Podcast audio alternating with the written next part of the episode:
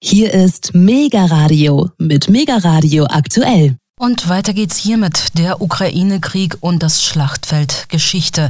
So lautete der Titel eines Vortrags des renommierten Historikers und Politikwissenschaftlers Dr. Stefan Bollinger, den dieser am vergangenen Freitag im Max-Engels-Zentrum Berlin gehalten hat.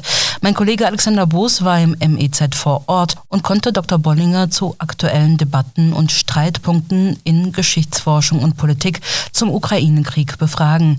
Der Ostberliner Bollinger ist Autor verschiedener Bücher Bücher, unter anderem der Werke Die Russen kommen, wie umgehen mit dem Ukraine-Krieg, über deutsche Hysterie und deren Ursachen, 1939 wie der Krieg gemacht wurde oder ebenso Lenin, Theoretiker, Stratege, marxistischer Realpolitiker.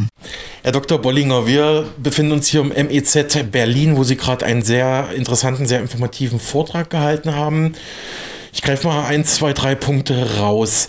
Warum ist auch die Geschichtswissenschaft, die historische Forschung selbst zum Schlachtfeld geworden?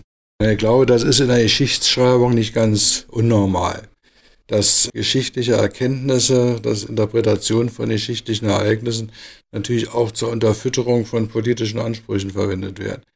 Das ist in der deutschen Geschichte immer wieder passiert und das passiert natürlich hier, äh, glaube ich, noch, noch verstärkt gegenwärtig. Wobei wir glaube ich, in, der letzten Zeit, in den letzten Jahren immer die Illusion haben, dass äh, dank der modernen Medien das alles äh, doch viel objektiver stattfinden würde mhm. und überhaupt nicht manipulativ. Eigentlich ist das Gegenteil eingetreten.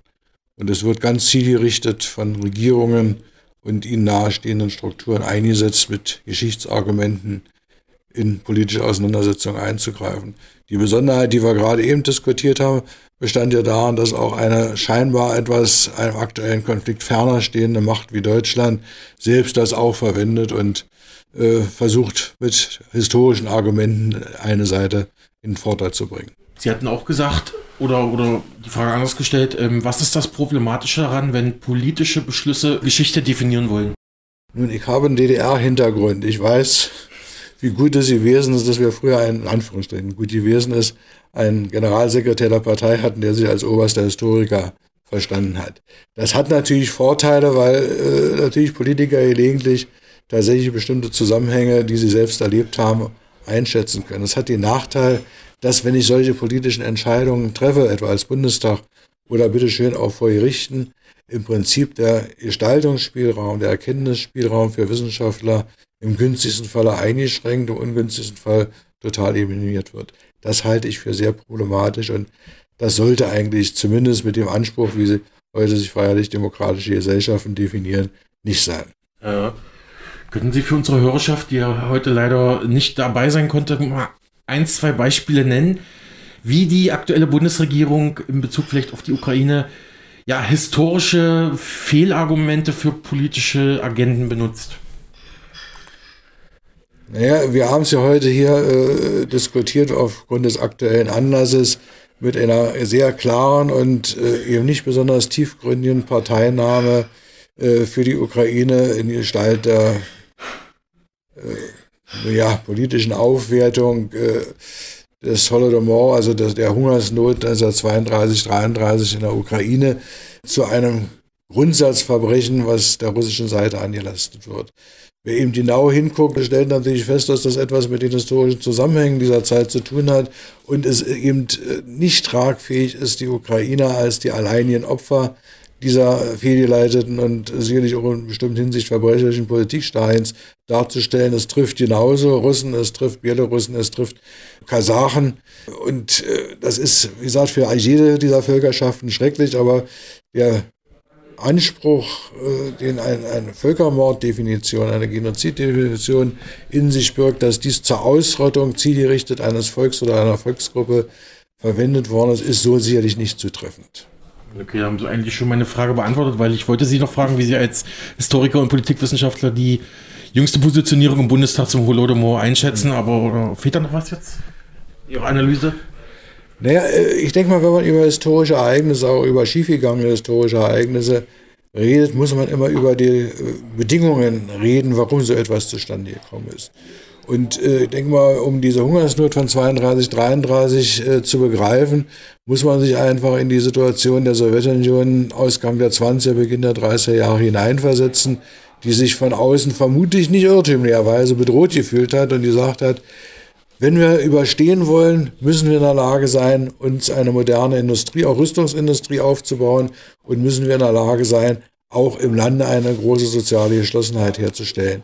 Ich hatte es vorhin noch in dem Vortrag versucht deutlich zu machen, Stalin hat eigentlich nichts anderes versucht durchzuziehen, als was in Westeuropa in den 17., 18. Jahrhundert stattgefunden hat, in eine ursprüngliche kapitalistische Akkumulation. Das heißt, die Landwirtschaft so zu dezimieren, auch zu, zu modernisieren natürlich, aber so zu dezimieren, dass möglichst viele Menschen aus der Landwirtschaft mhm. auch in die Industrie gehen. Das ist in einer sehr brutalen Form dort praktiziert worden. Mhm.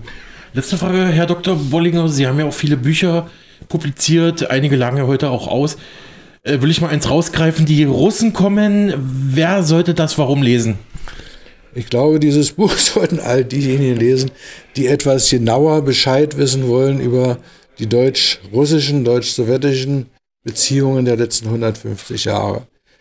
Äh, wir reden ja nicht erst in diesem Jahr darüber, dass es eine schwierige Beziehung ist. Es gab Zeiten, wo Deutschen und Russen sich oder Sowjet Sowjetbürger sich gut verstanden haben. Das ist etwa mit dem Verbund mit dem Vertrag von Rapallo 1922. Das ist auch die Zeit der beginnenden 17 Jahre, als im Zuge der neuen Ostpolitik die damalige Bundesrepublik und die Sowjetunion im Prinzip wichtige Eckpunkte einer friedlicheren Nachkriegsordnung gelegt haben, die letztendlich vielleicht unbeabsichtigt aus sowjetischer Sicht, aber äh, trotzdem auch zur Herstellung der deutschen Einheit geführt hat. Und das ist sicherlich natürlich auch die 40 Jahre Koexistenz und Zusammenarbeit der DDR mit der Sowjetunion, die auch, denke ich mal, fruchtbare Zeiten waren. Aber es sind natürlich auch Zeiten von Kriegen, von zwei großen vernichtenden Kriegen, die auch dazugehören. Soweit der Historiker und Buchautor Dr. Stefan Bollinger. Das Gespräch mit meinem Kollegen Alexander Boos fand im Max-Engels-Zentrum Berlin statt, wo Dr. Bollinger zuvor einen umfangreichen Vortrag zum Ukraine-Krieg gehalten hat. Zu diesem kehren wir gleich zurück. Zunächst aber geht es in die Nachrichten. Willkommen zurück zur zweiten Stunde Mega Radio Aktuell. Am Mikrofon ist für Sie heute Ilona Pfeffer. Wir hatten kurz vor den Nachrichten den renommierten Historiker, Politikwissenschaftler und Buchautor Dr. Stefan Bollinger im Gespräch mit meinem Kollegen Alexander Boos gehört. In seinem Vortrag, den er zuvor im Max-Engels-Zentrum in Berlin gehalten hatte, kritisiert der Historiker, dass sich mittlerweile Regierungen und Parlamente anmaßen, zu definieren, was Geschichte sei und wie ein historisches Ereignis angeblich einzuordnen sei. Zuletzt zuletzt geschehen im Deutschen Bundestag, als dieser den Holodomor, also das großflächige Verhungern vieler ukrainischer Menschen in den 1930er Jahren als Völkermord eingestuft hatte. Hören Sie zum Schlachtfeldgeschichte der Ukraine nun aktuelle Einschätzungen von Dr. Stefan Bollinger. Über Geschichte, Geschichtspolitik, Schlachtfeldgeschichte hier zu sprechen, ist, denke ich mal, ein wichtiger Aspekt der aktuellen politischen Auseinandersetzungen. Ich habe zu zwei äh, Themenbereichen, die eng damit verbunden sind, dieses Jahr Bücher vorgelegt. Einmal Die Russen kommen, was hier auch ausliegt, was sich also insbesondere mit den deutsch-russisch, deutsch-sowjetisch, deutsch-russischen Beziehungen der letzten 150 Jahre beschäftigt, aber vor allem im vorderen Teil ein Drittel sich nochmal sehr intensiv auseinandersetzt mit dem, was seit dem 24. Februar uns, denke ich mal, alle bewegt. Und das zweite Buch, was leider nicht die ganz äh, gleich große Aufmerksamkeit bekommt, was ich auch für sehr wichtig halte, ist ein Buch zum Jahr 1939 zur Vorgeschichte des Zweiten Weltkrieges, weil viele der Dinge, über die wir heute hier diskutieren, natürlich damit zu tun haben, was in den 30er Jahren passiert ist und nicht nur in den zwei, drei oder vier Wochen vor und während des Kriegsbeginns am 1. September. Also das vielleicht nochmal so als Eigenwerbung. Äh, mein Problem äh, war jetzt äh, vorgestern gewesen, dass ich doch ein bisschen umgestellt habe, was ich hier erzählen will, weil der hier schon angesprochene Aspekt, dass unser Bundestag mit den Stimmen der meisten Fraktionen bei Enthaltung von Linken und AfD einen Entschluss oder eine Erklärung verfasst hat, die sich ausdrücklich zur Geschichte der Ukraine und ihrer Bewertung bezieht. Also ich will erstmal vielleicht äh, den Text, den ich dazu vorbereitet habe, hier vortragen und werde dann aber recht nahtlos übergehen, weil es, glaube ich, eine große Verbindung natürlich zu den grundsätzlichen Fragen geht. Aber hier geht es natürlich schon auch um Geschichtspolitik, die eben nicht bloß die Beziehungen Russland-Ukraine betrifft und die Art und Weise, wie beide mit Geschichtsargumenten operieren, sich gegenseitig prügeln äh, und jeweils den anderen der Fälschung äh, bezichtigen, sondern es geht auch darum, dass wir natürlich zur Kenntnis nehmen müssen, dass Deutschland nicht nur militärtechnisch, nicht nur wirtschaftlich äh, und anderweitig Kriegspartei ist, sondern natürlich auch in dem Kampf um Geschichte klar Partei ergreift. Ich habe das mit fünf oder sechs Zwischenfragen überschrieben, Geschichte instrumentalisiert. Am 30. November 2022 hat der Bundestag mehrheitlich bei Enthaltung von Linken und AfD eine Erklärung beschlossen, die den Holodomor in und gegen die Ukraine 1932-33 als Völkermord einstuft. Berechtigt wird der massenhafte Tod sowjetischer, aber auch ukrainischer Bürgerinnen und Bürger als Resultat der stalinischen Politik der Kollektivierung und Industrialisierung angeprangert, ohne aber ausreichend nach der Ausgangssituation der damaligen Zeit in der Ukraine für die Ukraine wie für die Sowjetunion Ausschau zu halten. Eigentlich lapidar wird gefolgert, dass Zitat, aus heutiger Sicht eine historisch-politische Einordnung als Völkermord naheliegt. Aus heutiger Sicht. Der Deutsche Bundestag teile eine solche Einordnung. Das ist im Prinzip also auch die Quintessenz dieses Papiers, was dort zustande gekommen ist. Fakt ist, dass damals tatsächlich Millionen sowjetischer Staatsbürger nach seriösen Quellen um die 8,7 Millionen, davon etwa 3,9 Millionen Ukrainer, 3,3 Millionen Russen und 1,3 Millionen Kasachen die Kasaren haben mit 22 Prozent ihrer Bevölkerung oder des Bevölkerungsverlusts den größten Anteil an dieser ganzen Geschichte zu tragen, damals ums Leben kam, elendig verhungerten. Wobei schon um diese Zahlen relativ harte Auseinandersetzungen in den letzten 20, 25 Jahren stattfindet. Wer reinguckt in die Literatur, wird feststellen, also da gibt es äh, die tollsten Berechnungen, die also diese Zahlen verdoppeln und verdreifachen. Äh, die Zahlen, die ich hier verwende, sind etwa auch in Übereinstimmung mit dem, was die Ukrainische Akademie der Wissenschaft vor einigen Jahren mal ausgerechnet hat. Äh, es ist klar, exakte Zahlen wird man vermutlich nie ganz äh, hinbekommen. Es sind meistens extrapolierte Zahlen, die sich vor allem auf den sowjetischen Konsensus von 1937 beziehen. Da wird geguckt, naja, da hätte doch mehr da sein müssen, höherer Bevölkerungszuwachs oder es gab eine Übersterblichkeit. Das ist meistens der Weg, äh, wie die Wissenschaftler das versuchen zu berechnen, mit allen Unsicherheiten, die damit verbunden sind. Dass dies im Gedächtnis der betroffenen Völker seinen Platz haben muss, ist nachvollziehbar, denn jede Familie hatte der einen oder anderen Weise Opfer zu beklagen. Nur, auch daran muss man erinnern, diese Ereignisse liegen 90 Jahre zurück, werden jetzt hervorgeholt und sollten in der Auseinandersetzung in diesem Fall die ukrainische Sache stärken moralisch aufwerten, denn es ginge gegen den gleichen Feind, der die Ereignisse damals verursacht hat. Die Bundestagserklärung macht deshalb neben den nachvollziehbaren Forderungen des Bewahrens der Erinnerung an diese Hungersnot deutlich, dass, ich zitiere wieder, die Ukraine als Opfer der völkerrechtswidrigen Angriffskrieges Russlands und der imperialistischen Politik Putins im Rahmen der zur Verfügung stehenden Haushaltsmittel weiterhin politisch, finanziell, humanitär und militärisch zu unterstützen sei. Also wollen wir nur was zur Geschichte erklären? Wollen wir was zur aktuellen Politik erklären? Also hier merkt man schon die Vermischung. Es geht also nicht um die Auseinandersetzung mit früheren Verbrechen, sondern um den Einsatz dieses Themas in der heutigen politischen, militärischen Auseinandersetzung der Ukraine, des Westens und auch Deutschlands mit Russland. Der russische Gegner ist als das zu entlarven, was es schon immer gewesen sei, mörderisch, menschenverachtend, heimtückisch. Zweite Überlegung, die ich hier anbringe. Geschichte nach Beschlusslage? Fragezeichen. Es ist Mode geworden, geschichtliche Prozesse durch politische Beschlüsse und Gerichtsentscheidungen verbindlich zu bewerten und für eine weitere wissenschaftliche oder politische Auseinandersetzung damit zu tabuisieren. Schien dies hinsichtlich der Bewertung des Mordes an den Juden des Holocaust noch akzeptabel, so kommen doch Fragen auf. Dass es Leugner des Holocaust gab und gibt, dass sie mittlerweile strafrechtlich allein wegen dieser Leugnung verfolgt werden, müsste jeden Antifaschisten freuen. Nur geht es bei diesen Prozessen nur um das Ja oder Nein zu den Morden in den KZs und Vernichtungslagern. Müsste nicht genauer nach dem Kern ihrer Verteidigung faschistischer Vernichtungspolitik gefragt werden und auch noch etwas genauer auf die durchaus breitere Zielgruppe der Mordopfer geschaut werden. Da ging es um Kommunisten, Sozialdemokraten, Demokraten anderer politischer Couleur, Menschen mit geistiger und körperlicher Behinderung, um Sinti und Roma und nicht zuletzt um Slawen. Wäre hier nicht eine Herausforderung an die justiziable Verfolgung der Rechtfertigung faschistischer Politik generell angesagt, in der die Geschichtsleugnung sicherlich nur ein Aspekt ist.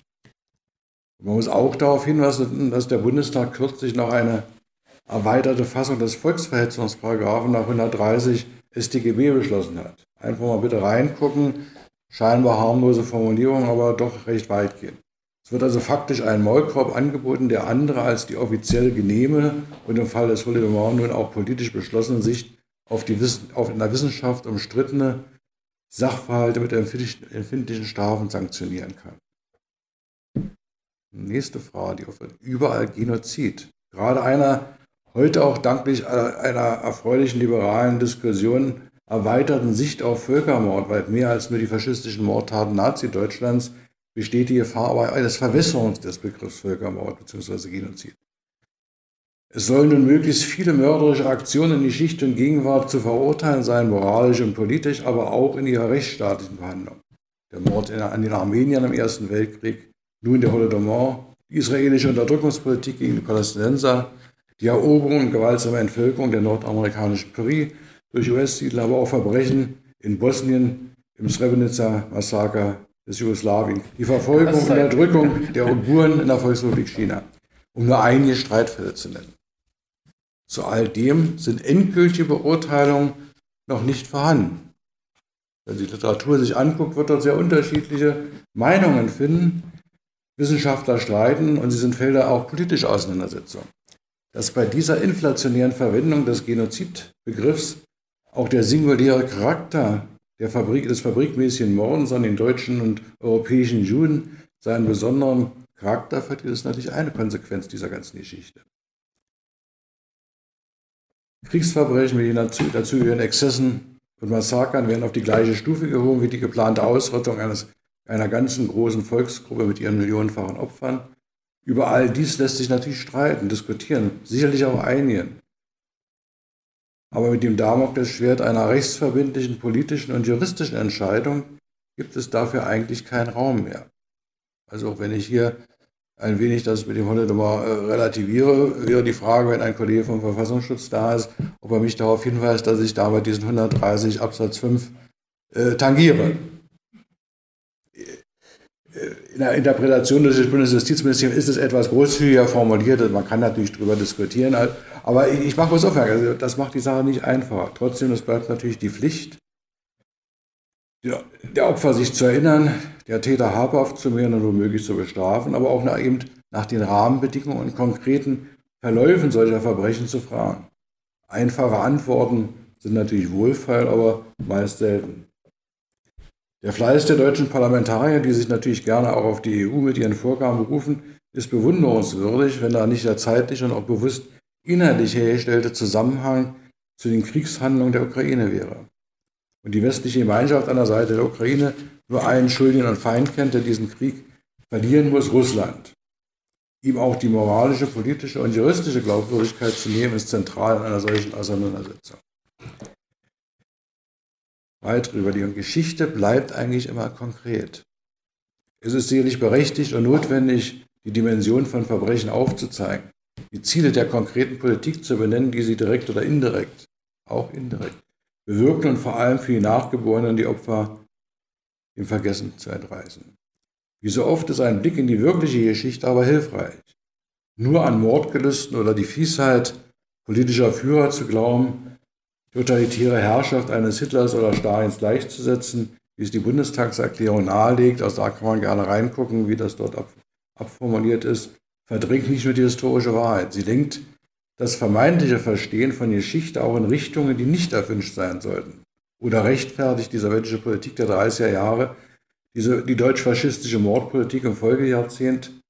Ist das fatale Scheitern einer Politik zur Stärkung und Wehrhaftmachung der Sowjetunion unter Stalin gleichwertig mit den Kolonialisierungs- und Vernichtungspolitik des deutschen Faschismus, seiner profitgierigen Kapitalisten und landhungrigen Großagrariern? Kann man die Todeszahlen gegeneinander aufrechnen?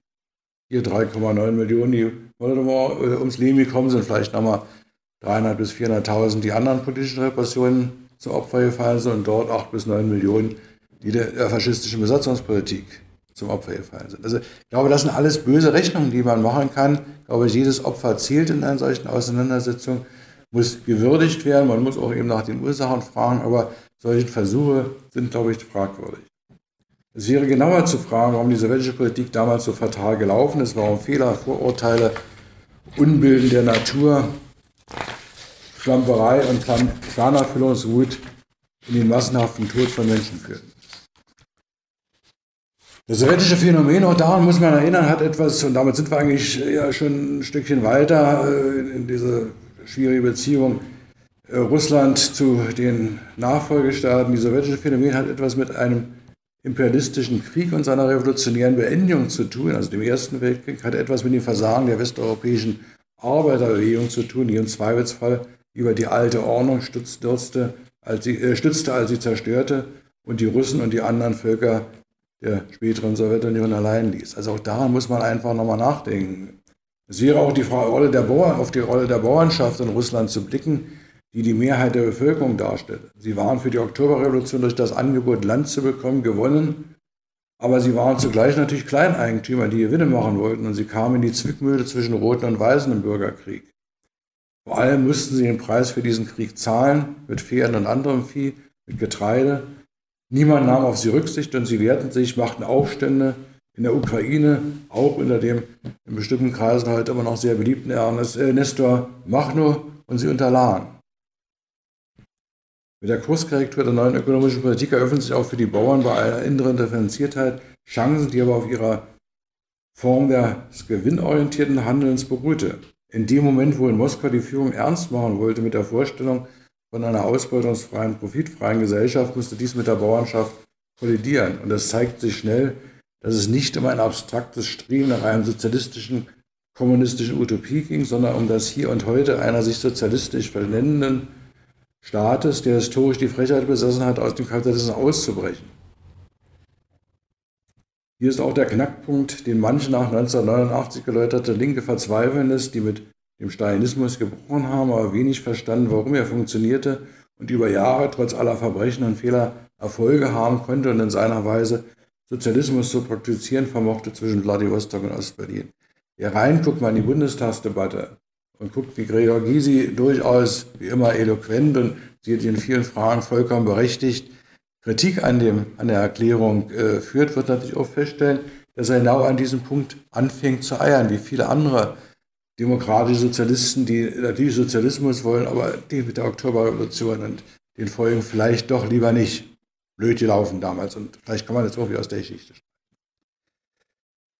Eine weitere Übung, eine starke kriegsbereite Sowjetunion um jeden Preis. Die Diskussionen und Auseinandersetzungen, in denen schließlich Ausgang der 20er Jahre Stalin triumphierte, gingen nicht um abstrakte Utopien, sondern um das Überleben des Sowjetstaates in einer feindlich bedrohlichen Umwelt. Hier konnten zwar Bedrohungen unterschiedlich bewertet werden, aber die Grundeinsicht war klar, die Sowjetunion brauchte wirtschaftliche Stärke, Industrialisierung, Schwerindustrie, Rüstungsindustrie und militärische Kraft. Das hieß Industrialisierung des Landes und aus Sicht Moskaus die Kollektivierung der Landwirtschaft.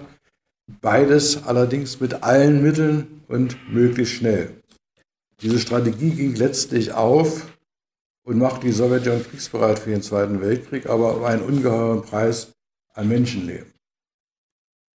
Was die Bauern, egal ob Dorfarmut, Klein- oder Mittel- oder Großbauer, die verfluchten Kulaken oder was man dafür gehalten hatte, erlebten, war die Realisierung, man muss es so nennen, einer ursprünglichen Akkumulation, die die westlichen Länder, der westliche Kapitalismus 200 Jahre zuvor oder 100 Jahre zuvor betrieben hat.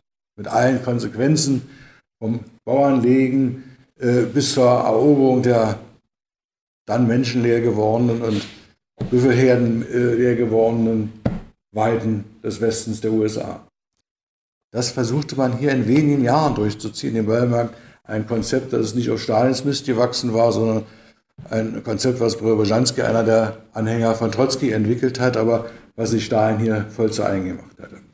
Mit Gewalt sollten kollektive soziale Produktionsverhältnisse auf dem Lande geschaffen werden, die als die äh, potenzielle Träger des Kapitalismus ausgemachten Kulaken und das also sehr weit gefasst ausschalten durch Deportation, durch Hunger, durch Strafgerichte und vor allem die bäuerliche Bevölkerungsmehrheit, auch das darf man nicht vergessen. Es ist nicht nur ein Selbstzweck gewesen, dass das jetzt schöne Kolchosen daraus wären, sondern natürlich vor allem dafür sorgen sollte, dass ein Großteil der bäuerlichen Bevölkerungsmehrheit so durchgeschüttelt wird, dass möglichst viele vom Land in die Stadt, in die Industrie gehen. Denn die neu aufzubauende Industrie braucht Arbeitskräfte. Also eine ganz harte Fragestellung, die dahinter ist. Dies hatte noch einmal seinen schrecklichen Preis der Ukrainer, Russen, Kasachen, Belarussen traf, die mit aller Härte, mit verbrecherischer Konsequenz sicherlich. Aber auch wenn es die Ukraine und ihre herrschende Elite es heute glauben machen wollen und es die Nationalisten seit den 1930er Jahren predigen, es war keine besondere Gemeinheit gegenüber den Ukrainern, sondern gegen alle Sowjetbürger gerichtet, die ungewollt sich der Entwicklungsstrategie Stalins in den Weg setzen. In diesem Kontext die letzte Überlegung Nationalismus und Geschichte als Spielwelle der Macht. Es ist sicherlich ein Prozess, der gemäß der fatalen Logik Stalins als ein Klassenkampf mit gewaltsamen Mitteln als neuer Bürgerkrieg geführt wurde. Gegen jene, die sich in bolschewistischer Tradition anderen Kampfformeln sinnen wollten und gegen den diktatorischen äh, Weg Stalins rebellierten oder für viele noch schlimmer, die verdächtig waren, diesen Kurs irgendwann nicht mitzutragen. Die 30er Jahre bestimmten Säuberung gegen Partei- und Staatsfunktionäre, gegen Militärs und Geheimdienstler. Sie brachten eine neue Generation Stein ergebener disziplinierter Kader hervor, die nun mit dem Makel der Erfolgschaft behaftet waren, aber in der Regel auch nicht anders als Sozialismus wollten und dafür kämpften, arbeiten und starben, wenn auch mit weniger Skrupeln als die Revolutionsgeneration. Es gibt im Moment so in manchen Diskussionen die, die Auffassung, naja, der Stein hat den die Säuberung gemacht gehabt und danach waren es dann alles bloß die Ja-Sager, die durchgeblieben sind. Diese Ja-Sager sind aber spätestens seit 36, 37 in den Funktionen drin. Das sind die Leute, die versucht haben, den Aufbau des Sozialismus oder was man davon gehalten hat, in der Sowjetunion weiterzuführen. Und das sind natürlich auch die Funktionäre, die den Krieg erlebten, führten und gewannen. Also ich will uns auf diese Widersprüchlichkeit einfach aufmerksam machen. Man kann nicht ein, die eine Seite dann einfach in die Tonne klopfen. Zur Vorgeschichte der 30er Jahre gehört natürlich auch das Umkippen der leninischen Nationalitätenpolitik der die Vorstellung hatte eines gleichberechtigten Föderalismus. Wir haben dieses Jahr den 100. Jahrestag der Gründung der Union der Sozialistischen Sowjetrepubliken zum Jahresende. Stalin, wir waren merkt Georgier und kein toller Großrusse, sah das nicht so ganz einfach mit dem Föderalismus. Er setzte auf Zentralismus. Und wer die Spätschriften das schon sehr kranken Lenin sich anguckt und die Auseinandersetzung wird natürlich sehen, also Lenin hat verzweifelt versucht, dagegen zu halten. Der Föderationsvertrag bringt dann im Prinzip natürlich, oder der Unionsvertrag bringt natürlich dann diese föderale Lösung, wie sich das Lenin vorgestellt hat, aber die Praxis umzusetzen, in der Praxis das umzusetzen, war es dann vielleicht auch schon zu spät gewesen. Stalin hat sehr frühzeitig äh, sehr skeptisch die Eigenständigkeit in den Republiken beobachtet, die tatsächlich vorhanden war. Die 20er Jahre sind durch ein Aufblühen nationaler Kulturen in den neuen Sowjetrepubliken gekennzeichnet. Dort wird vieles gemacht. Sprache wird entwickelt, zum Teil Schriftsprache entwickelt. Also da wird vieles betrieben, natürlich auch vieles betrieben, um diese Unionsrepubliken äh, möglichst rasch zu entwickeln und zumindest auf das Entwicklungsniveau der Kernländer der, der Russischen Föderation und vielleicht des Donbass als eines auch noch sehr stark russisch geprägten, aber doch sehr industrialisierten Teils des alten russischen und des sowjetischen äh, Staates äh, zu führen. Das wird auch erfolgreich gemacht, aber es löst dann doch sehr schnell bei Stalin und seiner Führungsgruppe die Angst aus, na, das ist vielleicht zu viel Eigenständigkeit, zu viel Selbstständigkeit. Die Gefahr des Nationalismus, der sich da ausprägen könnte, ist ihm zu groß und das haben wir nicht so ganz unter Kontrolle. Es wird also doch relativ frühzeitig, schon in den 20er Jahren vorsichtig, aber in den 30er Jahren massiv begonnen, diese nationalistische Abweichung, wie es dann genannt wird, zu bekämpfen mit allen Mitteln, die dem Stalinismus zur Verfügung stehen. Und wer mal reinguckt in Untersuchungen, die nach 1990 äh, gemacht worden sind zu den nationalen Operationen des NKWD, wird feststellen, also äh, im Prinzip haben sie alle was abbekommen. Also es ist wirklich nicht bloß ein sehr ukrainisches Problem, sondern das haben Kasachen abbekommen, das haben Kalmücken abbekommen, das haben Turkmenen abbekommen, haben auch die Deutschen, die äh, in der Sowjetunion existiert haben, sowohl als autonomes Gebiet als auch dann als Exilanten existiert haben, voll auskosten müssen mit allen bösen Konsequenzen, die im Idealfall in den Gulag geführt haben und im weniger großen Idealfall vor das Erschießungskommando geführt haben. Wie gesagt, das traf sicherlich auch die ukrainische Parteiführung in den 20er Jahren. Auch hier so, hilft immer so ein bisschen genauer äh, nachzugucken. Der erste starke Mann, Ministerpräsident der ukrainischen Sowjetrepublik nach 1919 ist ein Genosse Rakowski. Sehr internationalistische Biografie, wenn man da mal nachguckt. Äh, der auch relativ frühzeitig abgelöst wird, dann allerdings äh, über die ganzen 20 Jahre wichtige Staatsfunktionen wahrnimmt, aber der weniger über seine nationalistische Abweichung stürzt, als über die Zugehörigkeit zum sogenannten trotzkistischen Block. Also in der Regel ist das alles verwobener, als man das gerne haben will und was das mit dieser einfachen nationalistischen Erzählung äh, zum, Besten geben, äh, zum, zum Besten zu geben ist. Gut, wir machen mal hier einen, einen Cut. Äh, ich gehe mal in meinen ursprünglichen Text hier rein, meine ursprünglichen Überlegungen, die ich euch anbieten wollte. Wir stehen natürlich als Historiker immer irgendwie vor der Schwierigkeit, über Dinge Auskunft zu, äh, geben zu müssen, die eigentlich noch im Laufen sind. Über die alten Ägypter mit ihren Pyramiden zu reden, ist unproblematisch. Aber wir sollen natürlich jetzt äh, quasi wieder Chemiker im Experiment, wie es einmal der, der Marc Bloch, ein französischer materialistischer Historiker, gesagt hat, Dinge analysieren, die eigentlich noch am Laufen sind. Möglichst ohne Prognosen abgeben. Äh, also das ist natürlich etwas schwierig. Wir können immer im Prinzip das was versuchen zur Kenntnis zu nehmen, was ist, können gucken, ob wir die jüngere Vergangenheit halbwegs exakt versuchen können zu analysieren, stellen natürlich dann immer wieder fest, dass man Dinge nur analysieren kann, wenn man sie wirklich kennt. Man müsste also an Akten rankommen, man müsste äh, sich in diese Zeit hineinversetzen zu können und wird natürlich feststellen, bei vielen Sachen ist das schwierig. Äh, manches auch, was nach dem Zusammenbruch des Realsozialismus und auch der Sowjetunion möglich war, für kurze Zeiten in Akten hineinzudringen zu können, gerade in der ehemaligen Sowjetunion ist dann wieder geschlossen worden. Also es ist nicht ganz einfach. Äh, man muss sich zum Zweiten sicherlich darüber im Klaren sein, wenn wir hier heute über dieses Thema diskutieren, machen wir das zu Zeiten eines Krieges in der Ukraine, eines Krieges der Ukraine gegen Russland oder Russland gegen die Ukraine, an deren Seite die ganze freie westliche Welt mit der USA an der Spitze steht. Also wir machen das zu Kriegszeiten. Meine Leseempfehlung, äh, wer sich mal mit, mit, Kriegszeiten beschäftigen will und der Art und Weise, wie dort gelogen und getrogen wird, sollte sich ein Buch von Anna Morelli besorgen, Die Prinzipien der Kriegspropaganda 2014, erschien eine belgische Historikerin, findet man auch zur Not, also in der Kurzfassung über Wikipedia, die nochmal sehr genau analysiert hat, was Kriegspropaganda ist und, und was dafür die Schlagworte sind. Und äh, wahrscheinlich, wer sich das anguckt, wird feststellen, äh, das ist sehr augenöffnend. Wir wollen den Krieg nicht allein. Der Gegner ist für den Krieg verantwortlich. Die Führer der gegnerischen, des gegnerischen Lagers ist ein Unmensch, die Verkörperung des Bösen. Wir verteilen natürlich die gute Sache. Der Feind geht, wissen, geht wissentlich Gräueltaten. Wir machen nur unbeabsichtigt Fehler und, und, und. Unser Anliegen ist etwas Heiliges, aber vor allem, wer unsere Propaganda in Frage stellt, ist ein Verräter. Und ich glaube, die Aufgabe für Linke ist es eigentlich, Verräter zu sein. Genau zu gucken, wo falsche Dinge passieren. Ich habe ein paar Prämissen mir nochmal aufgeschrieben. Also einmal wirklich bewusst sich zu machen, Geschichte ist selbst Schlachtfeld geworden.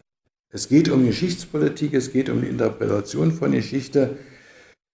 Denn Geschichte ist immer auch Politik, nicht immer exakte Wissenschaft, wie wir das uns gerne erhoffen, sondern es geht hier tatsächlich um Fakten, Legenden, Persönlichkeiten, Organisationen mit ihren Wirkungen und Nachwirkungen. Wer schreibt diese Geschichte, wer propagiert sie? Und man sollte auf beide Seiten gucken. Es hat in der Anfangsphase des Krieges die große Begeisterung gegeben. Zum Beispiel sagt Angela Putin hat sich ja hier wiederholt dezidiert zur Geschichte der Ukraine, zur Geschichte Russlands und der russischen Welt geäußert. Und das ist nicht alles stimmig, was er dort erzählt hat, um das war freundlich zu umschreiben. Und ich muss mal genauso gucken, was die Ukraine betreibt, was andere europäische Staaten betreiben, die hier eine Rolle spielen. Das greift natürlich zur zweiten Frage über, zum Nationalismus. Auch Nationalismus ist natürlich zu einer massiven Waffe in der Auseinandersetzung äh, geworden. Natürlich kann man Putin, das machen ja viele auch Linke gerne, des großrussischen Nationalismus bezichtigen und findet da also ganz tolle Zitate bei Lenin, der das anprangert als einen wirklich großen Schwachpunkt auch der russischen und sowjetischen Kommunisten. Aber es ist kein Privatvergnügen der russischen Seite, sondern wir erleben im Prinzip eigentlich schon mit dem beginnenden Zerfall der Real, des, des Ostblocks, der realsozialistischen Staaten und der Sowjetunion ein sicherlich nicht immer von ganz allein entstehendes Wiederaufflammen von Nationalismus in den einzelnen Staaten. Eines Nationalismus, der zurückgreift auf nationale und nationalistische Diskurse, die insbesondere im 19. Jahrhundert, in der zweiten Hälfte des 19. Jahrhunderts, wie auch in anderen Regionen dieser Welt eine Rolle gespielt haben, die sicherlich einen Höhepunkt erlebt haben in den Zeiten des Zusammenbruchs des russischen und anderer Großreiche, die aber auch unter den Bedingungen des Kalten Krieges offenbar gut weiter gedeihen konnten und die, die natürlich in dem Moment eine Chance bekommen haben, wo in den einzelnen Staaten, in einzelnen Gesellschaften die Konflikte, die Widersprüche so zugenommen haben, äh, dass hier Destabilisierung eintritt.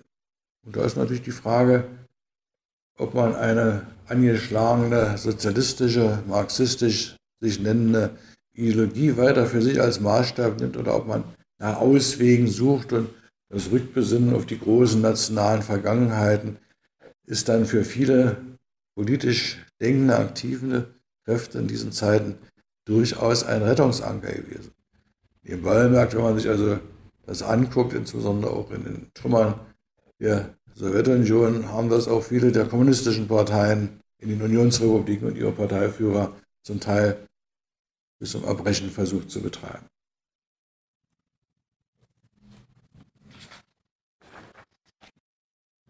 Dritte, über, dritte Prämisse, äh, ich glaube, wir sind schwach aufgestellt als Linke in allen Fragen von Militär und Krieg. War früher ein fester Bestandteil äh, des marxistischen Denkens gewesen, ob wir an den alten Engels, den General denken, ob wir an Lenin denken und die ganze Zeit des 20. Äh, Jahrhunderts.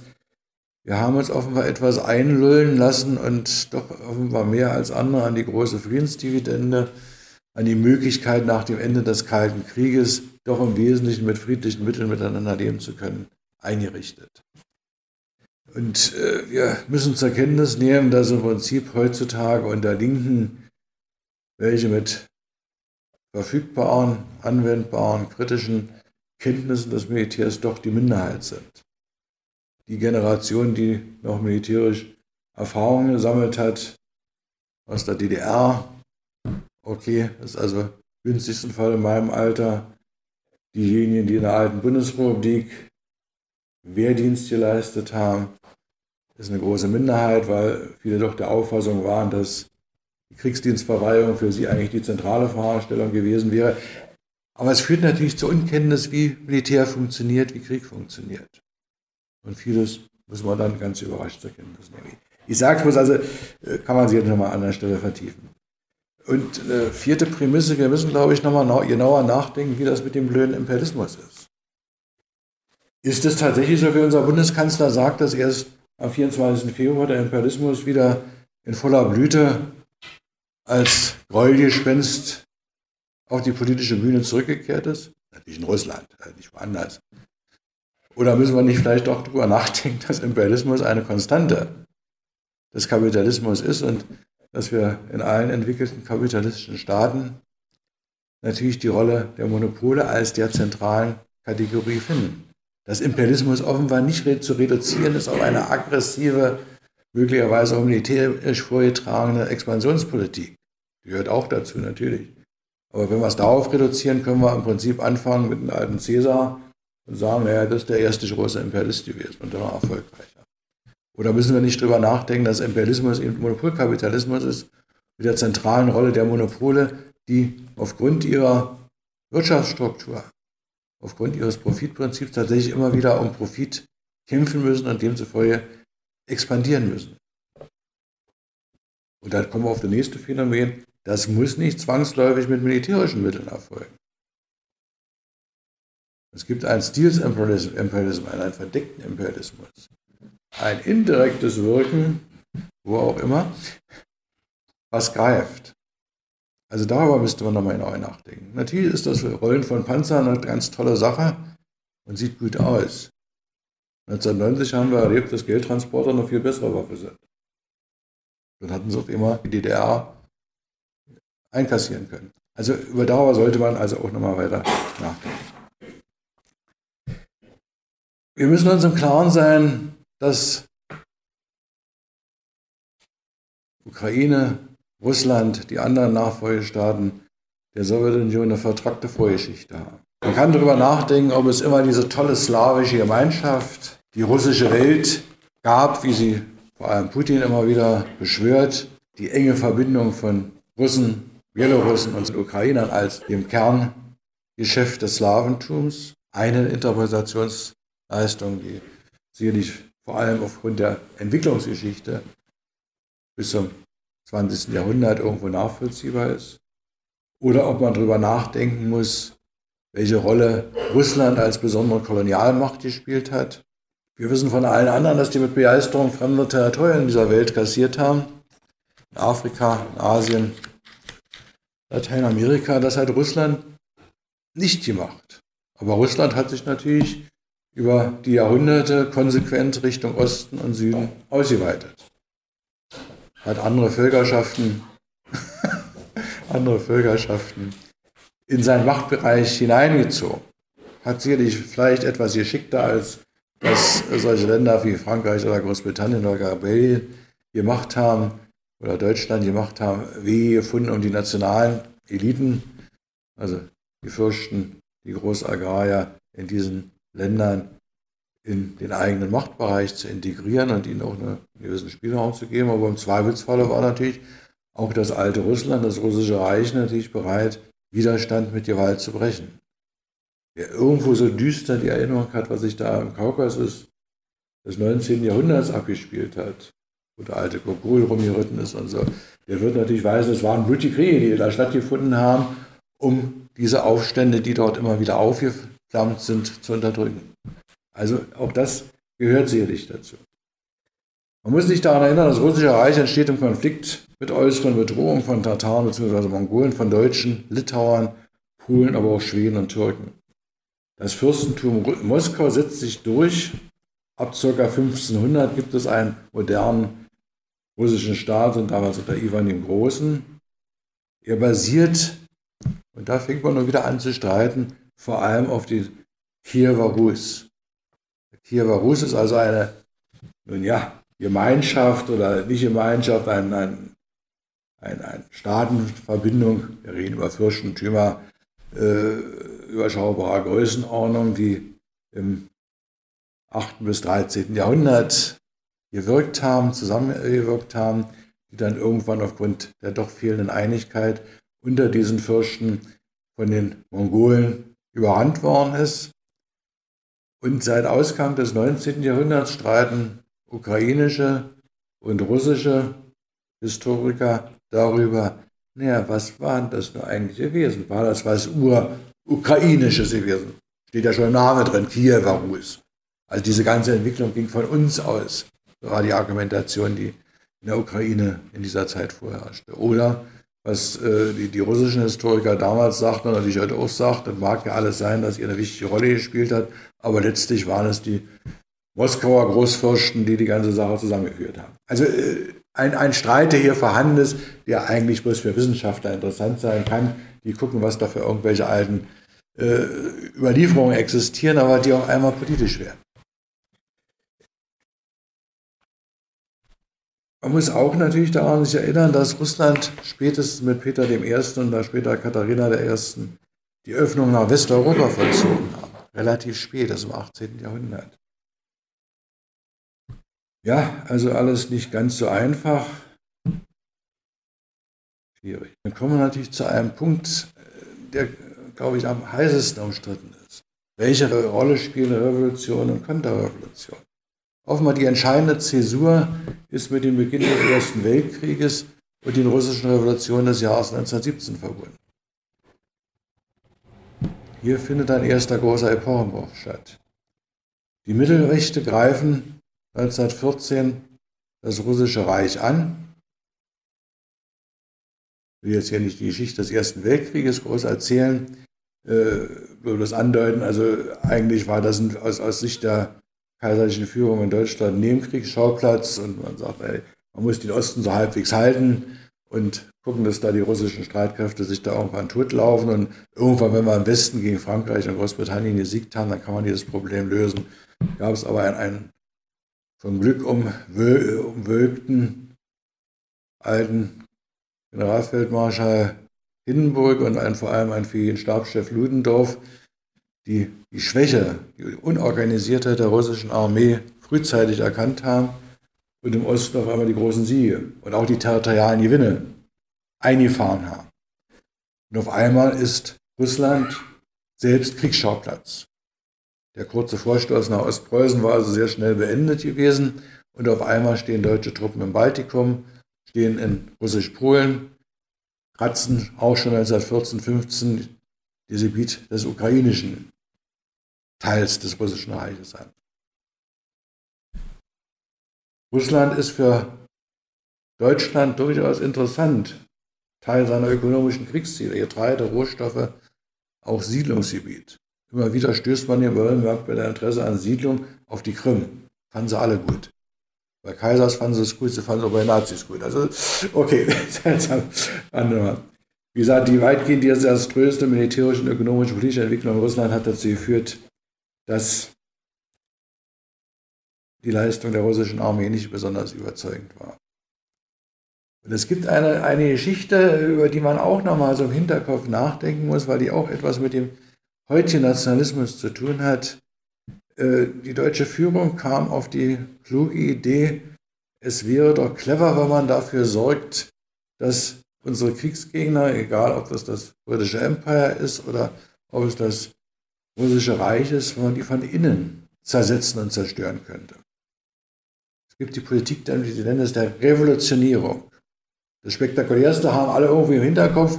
Das war die Tatsache, dass man 1917 den größten Kriegsgegner, äh, der da im Schweizer Exil gesessen hat, in einen äh, normierten Waggon gesetzt hat, ihm ein bisschen Geld mitgegeben hat, ein paar Kampfgefährten und via, äh, via Schweden nach, nach Petrograd geschickt hat, Lenin.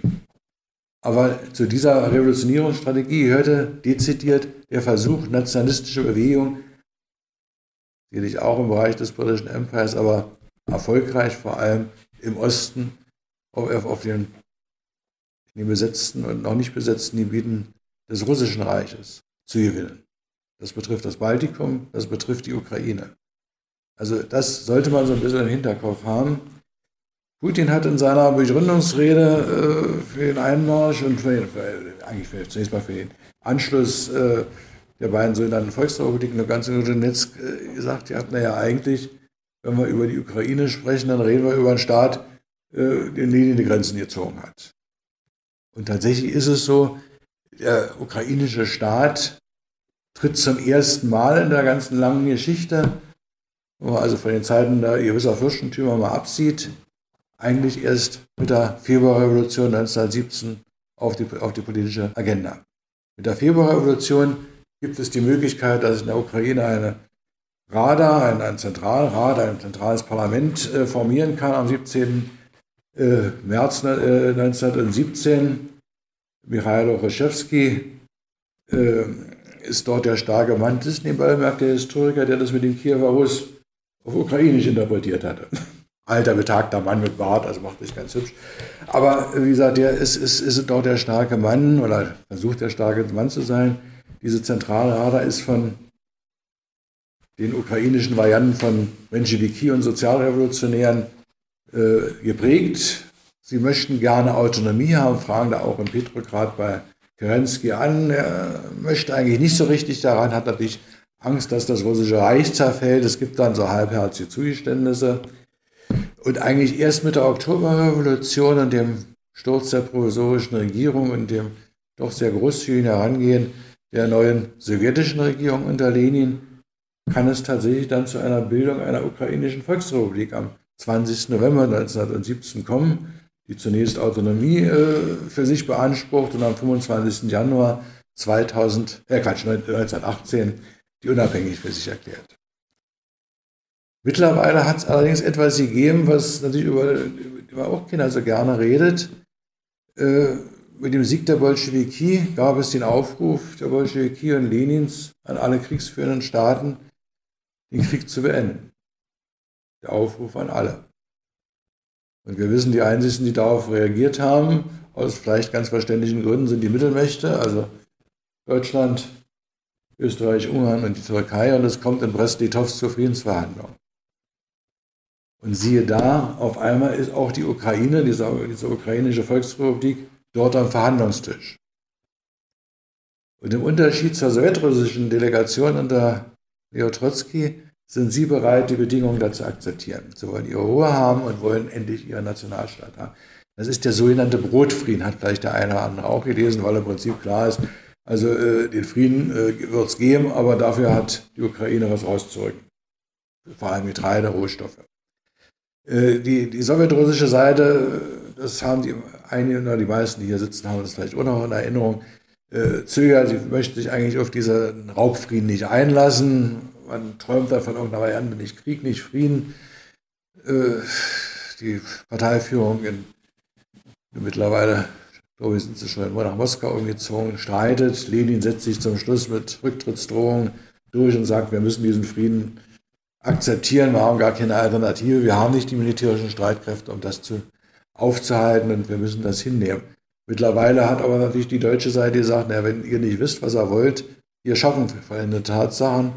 Der kommandierende General im Osten ist zu diesem Zeitpunkt ein General Hofmann, der mit der Faust auf den Tisch des Verhandlungslokals dort schlägt und es beginnt die Operation Faustschlag.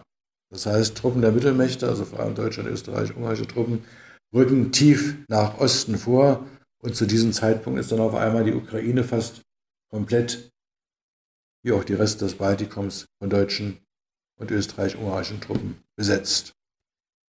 Das ist natürlich für den Status der ukrainischen Volksrepublik gar nicht so gesund, denn auf einmal sagen die Deutschen, naja, also so viel Selbstständigkeit wollen wir eigentlich nicht haben, wir sind daran interessiert, dass wir das unter Kontrolle haben, wir möchten einen uns vertrauten Menschen an der Spitze haben, äh, das wird also ein russischer General sein, Pavel Skorowatzki, der dort quasi in dieser Zeit, wo die Deutschen bis zum Ende des Jahres 1918 dort im Lande sind, das Sagen hat, im Prinzip die andere Kräfte dort klein hält. Aber mittlerweile findet auch auf dem Territorium der Ukraine eine Auseinandersetzung über den weiteren Verlauf der Revolution statt. Ich hatte ja gesagt, er hat dominiert in dieser äh, Zentralradar, die da entstanden sind, Menschewiki und Sozialrevolutionäre.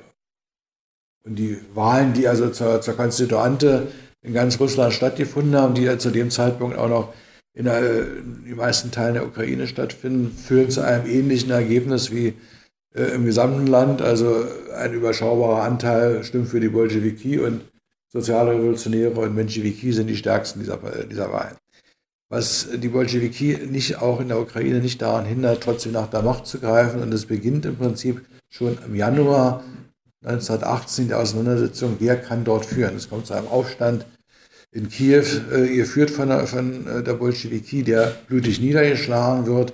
Und eigentlich seit diesem Zeitpunkt gibt es die Auseinandersetzung, wie es weitergehen soll.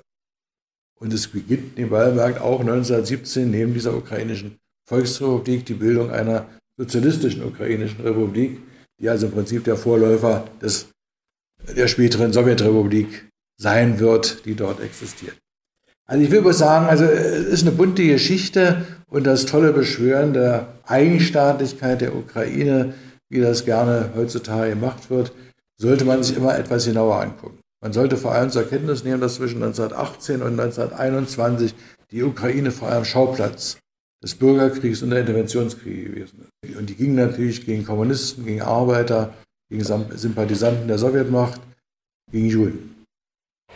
Und da waren alle so schön aktiv gewesen, die hier kämpfen wollten, deutsche, österreichische, polnische, griechische, französische, rumänische Truppen, die da zu unterschiedlichen Zeiten agieren.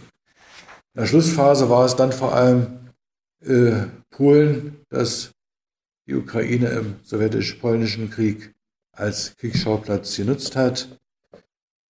Letztendlich siegt Sowjetrussland in dieser Auseinandersetzung. Es kommt zum Frieden von Riga. Da allerdings der sowjetisch-polnische Krieg nicht ganz hundertprozentig erfolgreich für Sowjetrussland ausgegangen ist, Thema für sich bei dieser ganzen Geschichte, muss Sowjetrussland Zugeständnisse machen. Diese Zugeständnisse bestehen vor allem in diesem äh, Riga Frieden von 21 Tagen, dass akzeptiert wird, dass die Westukraine, die eigentlich erst 1917 wieder äh, zu, zum anderen Teil der Ukraine dazugekommen ist, nun wieder an Polen fällt. Das sind die Gebiete, die vorher zu Österreich-Ungarn gehört haben. Also das, was wir heute unter Lemberg oder früher WAF äh, gefasst haben. Also Westukraine. Okay, da waren wir nicht so ganz glücklich drüber, aber es war so der Fall gewesen. Gut. Man muss daran erinnern, also trotzdem, also die Grenzen wären eigentlich erst mit dieser Revolution gezogen. Ein bisschen was zu den Fragen des Selbstbestimmungsrechts der Nationen und der Bedeutung für die Union, die Föderation der Sowjetrepubliken hatte ich ja vorhin schon gesagt, ja, will ich jetzt nicht nochmal vertiefen, können wir sicherlich nachher nochmal in der Diskussion vertiefen. Wobei natürlich hier auch eine Geschichtsliterei Putins anfängt. Wer sich das mal angeguckt hat, und das war, wie gesagt, also nicht erst in diesem Jahr, äh, dann ist Putin doch der festen Überzeugung, dass dieser ganze Quatsch mit der Föderalisierung, mit dem Unionsvertrag und der großen Freizügigkeit für die Sowjetrepubliken bis hin zum Recht auf Austritt der größte Fehler Lenins war und Lenin eigentlich mit dieser Herangehensweise, mit dieser äh, zentralen Losung, die eigentlich natürlich den Sieg der Oktoberrevolution äh, mit zu verantworten hat, eine Atombombe an das Herz, an den Kern des russischen, der russischen Föderation gelegt habe. Und darum findet er natürlich, dass Stalin der größere Staatsmann gewesen ist. Natürlich findet er die Verbrechen Stalins nicht gut, also da man auch genug bei ihm finden und Aktivitäten finden, wo er damit sehr kritisch umgeht, aber sagt, na, Stalin hat natürlich das Wichtigste gemacht. Er hat diesen Staatsverband wiederhergestellt. Sicherlich mit allen Mitteln, aber er hat ihn wiederhergestellt. Darum ist Stalin also der größere dieser Staatsmänner, die hier zu sehen ist. Wie gesagt, in der Zwischenkriegszeit durchaus eine erfolgreiche Entwicklung, die hier stattfindet, mit allen Problemen, auf die ich vorhin schon hingewiesen habe, äh, der Skepsis und vor allem natürlich auch der Bekämpfung dessen, was man als nationalistische Abweichung angesehen hat, aber eben auch mit der Tatsache, dass mit der, dem Übergang zur Sowjetunion sehr massiv wie in allen anderen Sowjetrepubliken versucht worden ist, auch die Ukraine zu einem modernen Teil des sowjetischen Staates zu machen, es zu industrialisieren. Kollektivierung haben wir schon gesehen, etwas problematisch. Äh, wenn man auf die Industrialisierung schaut, das trifft auf alle anderen Sowjetrepubliken in ähnlicher Art und Weise zu, wird man natürlich schnell feststellen, dass diese Industrialisierung nur möglich war, wenn irgendwoher die Facharbeiter, die Ingenieure, die Funktionäre kommen. Dies war natürlich naheliegend, dass die aus dem russischen Teil kommen. Sodass in all diesen Sowjetrepubliken, naja, das wird dann aber abfällig als Russifizierung äh, bezeichnet, natürlich ein mehr oder minder großer Anteil ethnischer Russen vorhanden sind, die in wichtigen Funktionen, aber eben auch in den normalen Arbeitsprozessen ihren Mann und ihre Frau zu stehen hatten. Also das sollte man auch so ein bisschen im Hinterkopf haben, wenn man diese Streitereien sich anguckt. Die sind im Prinzip natürlich nach der Herstellung nationaler Unabhängigkeiten durchaus nicht unnormal. Dass geguckt wird, welche Nationalität oder welcher Völkerstamm äh, dort äh, zu Zeiten, wo da andere Machtverhältnisse existiert haben, von dieser Macht mehr oder minder privilegiert worden sind. Denkt da immer an Zypern, da waren es die Türken gewesen, die den Engländern zu Diensten gewesen sind. Also äh, das ist nicht neu, also das kannst du in Afrika euch genauso angucken, aber das findet natürlich hier heute aktuell statt. Und natürlich unerfreulich, vor allem weil eigentlich 70 Jahre mehr oder minder erfolgreich versucht worden ist, ja dort tatsächlich eine neue Gemeinschaft der Sowjetvölker zu etablieren, was über weite Strecken auch so lange funktioniert hat, wie die Wirtschaft funktioniert hat.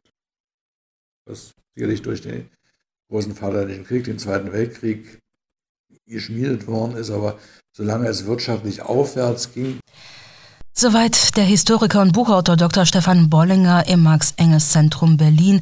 Der Ostberliner Autor hat mehrere Bücher zu diesem Thema verfasst, darunter solche Titel wie 1939, wie der Krieg gemacht wurde oder Lenin, Theoretiker, Stratege, marxistischer Realpolitiker, alle im Papirossa Verlag erhältlich.